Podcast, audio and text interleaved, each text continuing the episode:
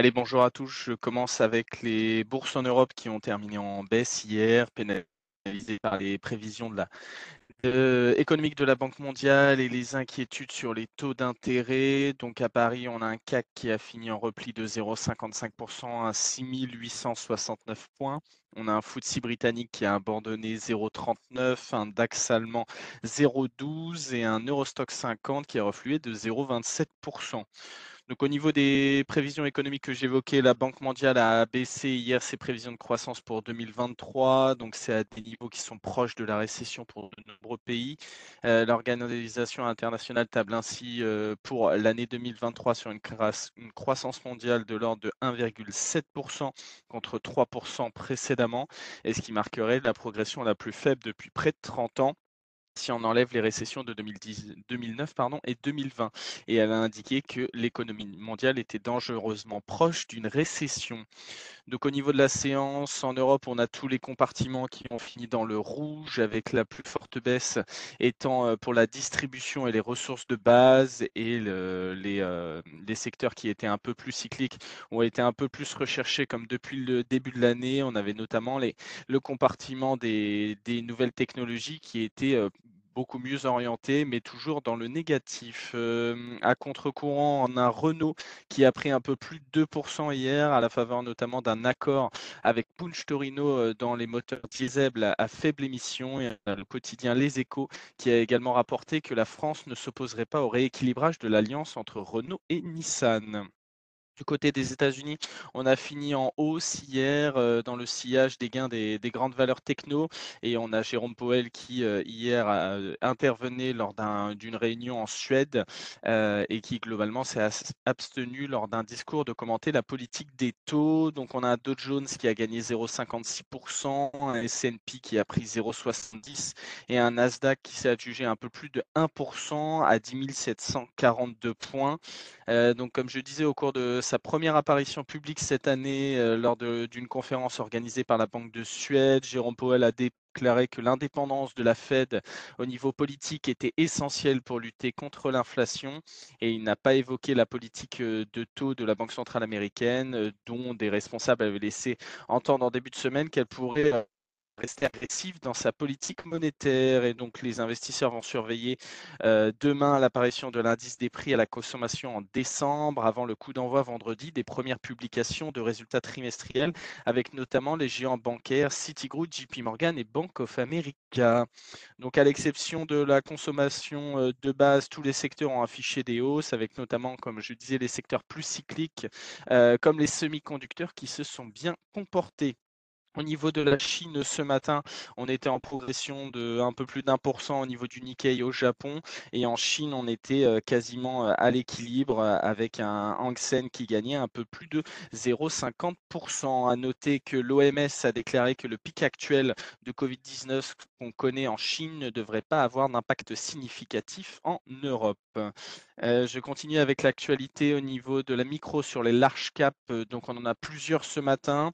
Donc, on avait Airbus qui faisait le point et qui a annoncé avoir livré pour 2022 661 avions, donc ce qui est supérieur au niveau qu'il avait euh, eu en 2021 de 611 et annoncé avoir eu 820 commandes nettes. Donc pour, euh, pour comparer, Boeing de son côté a enregistré 774 commandes nettes, donc ce qui est inférieur, et a livré 480 appareils.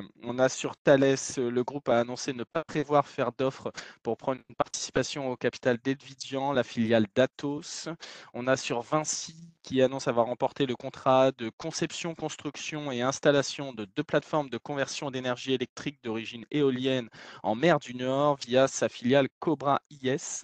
Donc la valeur totale du contrat est estimée à plus de 4 milliards. On avait Equinor hier soir qui a euh, qui a déclaré avoir décroché 26 nouvelles licences de production auprès du ministère du pétrole et de l'énergie en Norvège. Et donc la compagnie pétrolière a précisé qu'elle a 18 licences en tant qu'opérateur et 8 en tant que partenaire. On avait les résultats de Sika euh, ce matin qui publiait un chiffre d'affaires euh, aux alentours de 10,5 milliards de francs suisses, donc ce qui est inférieur au consensus qu'il attendait à 10,62. Donc, quelles que soient les zones géographiques, la croissance est inférieure aux attentes et même si on a l'augmentation des prix de 15% qui a permis de compenser la hausse des coûts. Donc, au niveau des objectifs 2023, le groupe les confirme et annonce que la finalisation de l'acquisition de MBCC prévue pour le S1 2023. Je laisse la parole à Nantes pour les mid small.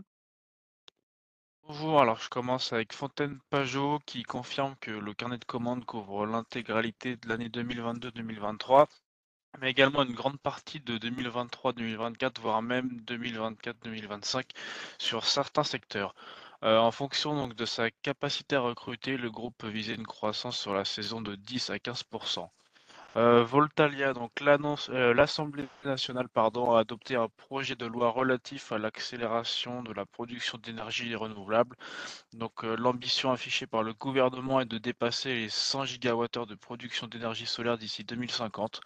Euh, aujourd'hui, à titre comparatif, on est à 100 gigawattheures. Euh, donc de plus, ils veulent déployer 50 parcs éoliens offshore pour atteindre 40 gigawattheures et de doubler le nombre d'éoliennes onshore pour atteindre 40 gigawattheures.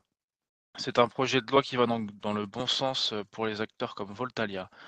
Euh, pour finir, donc euh, Reworld Media annonce avoir finalisé l'acquisition des activités print et digital des marques Grazia et Icon auprès du groupe Mondadori. Euh, ces activités ont généré près de 18 millions de chiffres d'affaires en 2021 et le prix de l'acquisition serait d'environ 6,5 millions d'euros. Cette acquisition s'inscrit comme la première étape des ambitions de développement à l'international du modèle de Reworld. C'est tout pour moi.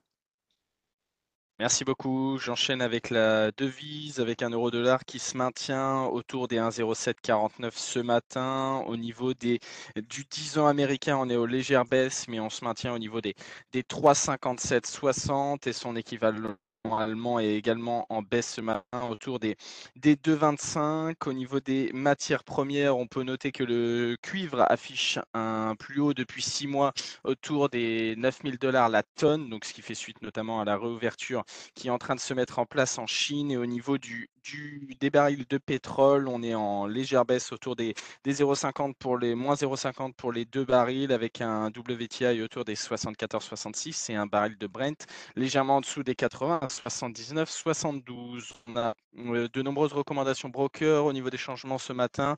On a sur Ahold Deleuze, JP Morgan qui reste à surpondérer avec un objectif de cours relevé de 30 à 31,80 euros. On a sur AP Moller, Goldman Sachs qui passe de neutre à vendre en visant 14 euh, 000 couronnes danoises. Sur Capgemini, on a HSBC qui passe d'acheter à conserver en visant 185 euros. Sur Dassault Systèmes, HSBC passe de conserver à acheter en visant 42 euros. Sur Eurofin Scientifique, on a HSBC qui reprend le suivi à l'achat en visant 76 euros. Et de l'autre côté, on a Jeffries qui lui passe de conserver à sous-performance en visant 58. Et je terminerai par ST Micro où il y a Goldman Sachs qui passe de neutre à vendre en visant 31 euros. Je laisse la parole euh, à l'analyse technique pour Lionel.